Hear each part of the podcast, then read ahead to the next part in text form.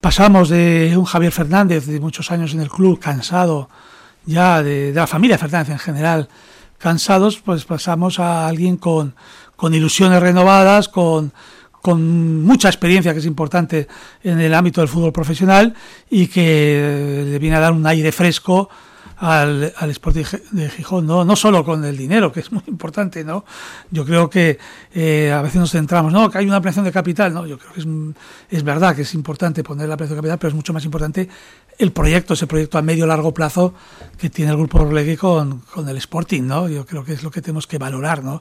Y es lo que cambia. Yo diría que, que es aire fresco, diferente y, con, y no cansado, sino ilusionado en un proyecto importante que, que le lleva a poner una parte importante de su capital en una ampliación de, en el Sporting de Gijón, ¿no?